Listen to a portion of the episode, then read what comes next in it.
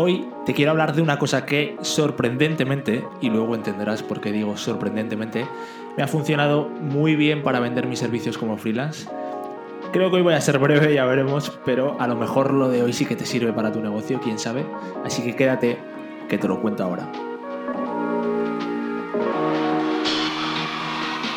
Te doy la bienvenida a Spoiler Podcast. Aquí voy a intentar hablarte claro sobre la cara bonita y menos bonita de cómo emprendo algunos proyectos. También reflexionaremos y aprenderemos sobre temas relacionados con el diseño, la creatividad y la vida que ello conlleva. Sin más, espero que disfrutes de este viaje.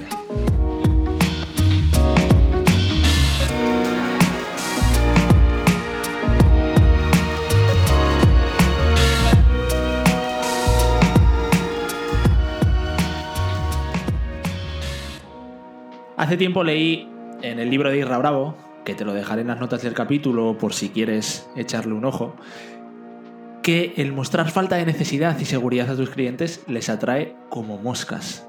Y rara la verdad es que los tiene bastante bien puestos, tanto que él cuenta en el libro como estando en la más mísera ruina, lo hacía en sus emails de venta. Esos emails eh, te, los, te los muestra ahí en ese libro y son crema. Pero a mí la verdad es que me daba bastante respeto probar a hacer esto. Pero por otro lado soy consciente de que tiene todo el sentido del mundo. Y a veces se alinean los astros y las circunstancias que te dan ese pequeño empujón para hacerlo. Y esas circunstancias son que por suerte, pues poco a poco, las cosas van cada vez mejor. Concretamente en los últimos meses eh, me han entrado una cantidad de proyectos como freelance que no tiene ningún sentido y que estoy bastante entretenido. Y claro, pues la necesidad no es que no muestren necesidad, es que no la hay porque desaparece por completo en estas circunstancias. Entonces, claro, uno nunca quiere rechazar trabajo porque me parecería algo bastante injusto con la que cae por ahí. Pero sí que esto te permite ser más selectivo. Y a esto se le, sumó además otro caso con un cliente concreto con el que tuvimos unos malentendidos que hicieron que me apeteciera después bastante, bastante poco seguir trabajando con él. Esto te lo contaré luego, que es la amiga de, este episodio. Verás, cuando uno tiene un negocio, quiera o no, tiene que venderse. te va a tocar vender, te guste o no. A mí no me gustaba nada. Eh, a día de hoy tampoco es que me guste mucho. Pero bueno, cada vez le voy cogiendo más el gustillo porque es que no queda otra. Pero bueno, vender se puede hacer de muchas formas. Puedes esforzarte por hacer networking y estar todo el día en todas las redes y arrastrarte detrás de la gente en LinkedIn. O puedes dedicar todo ese tiempo a esforzarte por mejorar más y más y más y más la calidad del servicio que ofreces. Cada uno es libre de hacer lo que quiera, faltaría más, y quién soy yo para decirte nada. Yo simplemente te diré que, en mi opinión, en mi sesgada opinión y no solicitada de hoy, yo prefiero hacer la segunda opción. Cuando empecé de freelance pensé que pensé en cómo iba yo a conseguir clientes al principio, pero claro, después la realidad ha sido que hasta el día de hoy, y toco madera, no me ha tocado salir a buscar clientes. ¿Y sabes por qué? Pues porque si algo he aprendido es que hay un arma de ventas, al menos si vendes servicios, y creo que productos también, pero te hablo de servicios, que es imbatible. Y esta arma de ventas es un cliente satisfecho. Nada más. Un cliente satisfecho que te recomienda es la mejor arma de ventas. No hay más. Es difícil de explicar, pero al principio yo recuerdo que tenía la sensación de, vale, tengo trabajo para estos próximos dos meses, o a veces incluso menos. A veces miraba al horizonte y tenía trabajo para los próximos 15 días, un mes. Entonces yo pensaba, vale, tengo que ir pensando que cuando se acabe esto, tengo que salir a buscar clientes y a buscar proyectos, porque si no, después de qué voy a comer. Y la realidad es que ese momento nunca llegaba. Eh, es una cosa extraña, no sabías cómo, por qué, pero siempre en el momento que parecía que todo se iba a acabar, te llegaba otra cosa, te llegaba otra cosa, te llegaba otra cosa. Y cuantos más proyectos realizabas, más clientes ibas teniendo por ahí. Y si estos clientes estaban satisfechos con tu trabajo, pues te recomendaban a otros o te daban más proyectos. Y al final cuantos más clientes satisfechos, pues tienes como más pequeños comerciales ahí que están hablando bien de tu negocio y recomendándote. Y eso llega a un momento en el que la rueda empieza a girar y a girar y a girar y a girar y se convierte en una poderosísima arma de venta. Pero claro, para, para eso Hay que tomar cada proyecto como si fuera el último para esforzarte al máximo y conseguir que el cliente quede satisfecho. Y no digo, yo no digo que no haya que dedicar tiempo a la parte comercial. Para mí esto es parte comercial también. La parte comercial de un negocio es indispensable, sin duda, y las ventas lo son todo, como te decía antes. Pero se puede hacer de muchas formas. Otra, por ejemplo, aparte de un cliente satisfecho, es este podcast. Pero de eso te hablaré en otro episodio que es interesante lo que está ocurriendo con el podcast. En fin, que a lo que voy es que si vas por ahí tirando fichas a todo que se mueve y pasas el 80% de tu tiempo en las redes haciendo networking, en LinkedIn o lo que sea, para ofrecerles trabajar con ellos y se te ve, al final lo que está pasando es que se te ve mucho el plumero. Y eso no es atractivo para nadie que quiera contratarte, piénsalo, tampoco es atractivo para ti cuando lo ves en otra gente. Al final todos queremos trabajar con aquella persona buena con la que quiere trabajar todo el mundo, que ves que no tiene tiempo, que ves que va a tope, que ves que le contratan todo el mundo, que ves que tiene éxito, todos al final nos queremos acercar ahí, podamos permitirnoslo o no. Pero con el que ves que vas necesitado, que no tiene trabajo, pues te da que pensar que a lo mejor no es tan bueno. Y puede ser que no, puede ser que sea todo lo contrario, pueden haber mil circunstancias en la vida, la vida es diferente y cada uno tiene un caso, pero la verdad es que la percepción, como ya hablamos en algún capítulo por ahí, es importante y, e importa. Uno que hace que no hace esto de arrastrarse por ahí en redes, en LinkedIn o lo que sea, es el patrocinador de esta semana. Estudio Amares es un estudio de interiorismo que se esfuerza por hacer bien su trabajo y eso, pues como hemos dicho, les atrae más y más trabajo. Si entras en su web estudiamares.com puedes ver algo de lo que me refiero, pero al final lo mejor será que lo pruebes. Félix es un tipo que lleva muchos años en el sector, que tiene un gran conocimiento de, de todo lo que es y que además tiene un gran gusto por los detalles y una manera de trabajar muy pulcra. Así que nada, si en algún momento necesitas un proyecto de interiorismo, para tu negocio, para tu vivienda, para lo que sea, pues igual te interesa. Y ya sabes que si tú también quieres que le dé cariño, que le dé cera a tu proyecto y que lo comparta con esta magnífica comunidad de gente interesada por el emprendimiento, por el diseño, por la creatividad y por el crecimiento personal, en mi web ignacioverges.com tienen los detalles en la pestaña patrocinios.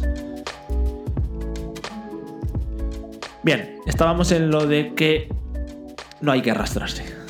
Y para esto es verdad que hay que tener una cierta seguridad de sí mismo y de que el trabajo que haces es bueno y que tiene un valor. Y esa seguridad, pues al principio es mucho más difícil tenerla, pero a medida que vas teniendo cada vez más clientes, a medida que vas viendo que efectivamente lo que les aportas se traduce en un valor para esos negocios, es más fácil tener esa seguridad. En mi experiencia personal, cuando más a tope voy de trabajo es paradójicamente cuando mejor me vendo. Me explico. Cuando estoy en ese momento en el que tengo trabajo para meses y que no tengo necesidad, quizás voy desbordado, pero la realidad es que siempre cabe un proyecto más. El tiempo es bastante elástico como, como un chicle boomer. Y en ese momento, cuando un nuevo cliente llama a la puerta, yo me lo planteo, últimamente siempre me lo planteo de esta forma. Yo pienso, si cojo este proyecto, me va a hacer estar en un estado de estrés mayor, por lo que voy a perder calidad de vida para el resto de cosas de mi vida que me gusta hacer. Así que lo que me tiene que aportar tiene que compensarlo. De lo contrario, no me merece la pena cogerlo. Y ahí es siempre cuando mejor me valoro, cuando lanzo presupuestos más altos y cuando mejor los defiendo ante los clientes. ¿Y sabes qué suele pasar en la mayoría de las veces? efectivamente que los aceptan. Si vas necesitado, quizás rebajas un poco el presupuesto porque quieres, quieres que sí o sí te lo acepte, te da un poco de miedo quedarte sin ese proyecto porque no necesitas. Y ahí es cuando a veces no te aceptan porque no han visto el valor que tú le dabas al proyecto. U otras consigues, aún peor es que te acepten y que consigas un cliente, pero de los tóxicos, de los que no te valoran, de los que te piden siempre que ajustes el presupuesto. Está claro que la seguridad atrae, pero aún hay un caso más extremo que es el rechazo. Y dirás, ¿cómo puede atraer el rechazo? Pues eso mismo pensaba yo, pero lo que te voy a contar es un caso concreto que me ha pasado en los últimos tiempos y que esto es real. Yo tenía un cliente desde hace tiempo al que le había hecho varias cosas, entre ellas una web. Y ese cliente me daba bastante trabajo, eh, de hecho era un porcentaje importante de mi facturación, pero era de los que siempre te pedían ajustar el precio. Yo, como era mucho más joven e inexperto, pues bueno, creía que lo debía hacer porque era un buen cliente y que a largo plazo me merecía la pena.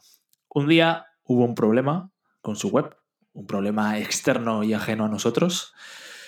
Y no entraré en detalles porque realmente eso tampoco aporta nada aquí, pero el caso es que las cosas se torcieron desde aquello, hubo una serie de malentendidos y yo decidí rotundamente en aquel momento que no quería seguir trabajando con ellos. Resulta que después de esto, después de haber roto relaciones y haber parado todo lo que teníamos en marcha, es cuando ellos se dieron cuenta del valor que les aportábamos. Y ya sabes, a toro pasado todos vemos mejor las cosas y nos pidieron seguir trabajando, nos pidieron nuevos proyectos. Yo la verdad que me quedé bastante flipando. Y aquí fue cuando me acordé de todo lo que decía Irra Bravo.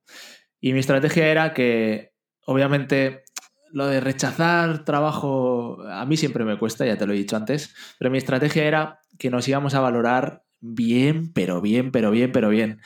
También que yo estaba seguro de que ellos no lo aceptarían. Yo realmente lo que quería era no trabajar con ellos, pero porque ellos fueran los que no aceptaran, porque ya sabes que eso de rechazar no me va. ¿Y cuál fue la sorpresa? Pues que van y aceptan. Y no solo un presupuesto, es que aceptan dos. Y yo digo, pero ¿cómo puede ser esto si les estoy cobrando muchísimo más por algo muy similar a lo de cosas que les había hecho anteriormente?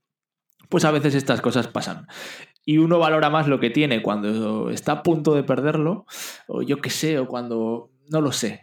El caso es que de aquí me, me llevé una gran lección que me llevo para mi experiencia y se corrobora que la falta de necesidad atrae y aún más que el rechazo nos pone.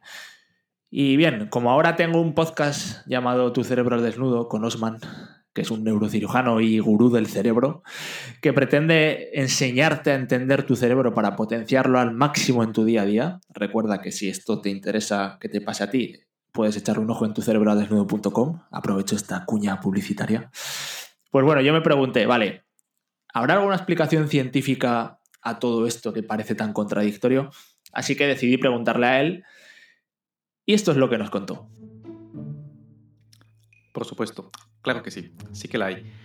El famoso circuito de la dopamina, esta sustancia que nos hace querer más, de hecho es algo parecido a lo que sucede con las adicciones. El circuito de la dopamina es bastante extenso, hay ciertas partes del cerebro en las cuales produce esta sensación de querer más algo entre menos posibilidades tenemos de conseguirlo. Por eso se da eh, el deseo por la droga. si la droga está disponible, no, no genera tanta necesidad como cuando no la tenemos, que llegado a cierto punto se llama abstinencia. Con situaciones menos extremas pasa, por ejemplo, con los enamorados o cuando se está en la fase de cortejo. Toda chica que se precie sabe que debe hacerse la difícil y la desinteresada para atraer el interés del, del candidato. Y sucede lo mismo con, cualquier tipo de relación en la cual se incentiva esa necesidad de poder obtener lo que no se tiene. Y el rechazo deja claro de que ya no se podrá obtener aquello que se, que se pretende. Y eso genera una necesidad de ir detrás. Y esa necesidad de ir detrás es por la estimulación que produce la dopamina en nuestros cerebros. Esa es la explicación. ¿Ves? Ya sabía yo que Osman no nos fallaría y que me traería la explicación científica a todo esto. Así que bueno, ahora ya no es cuestión de que lo diga yo, de que lo diga Irra Bravo, de que lo diga muchísimos libros de ventas. No, es que, como has visto, hay una explicación científica. Y ojo, con coger las cosas al pie de la letra, yo no me hago responsable de todo esto.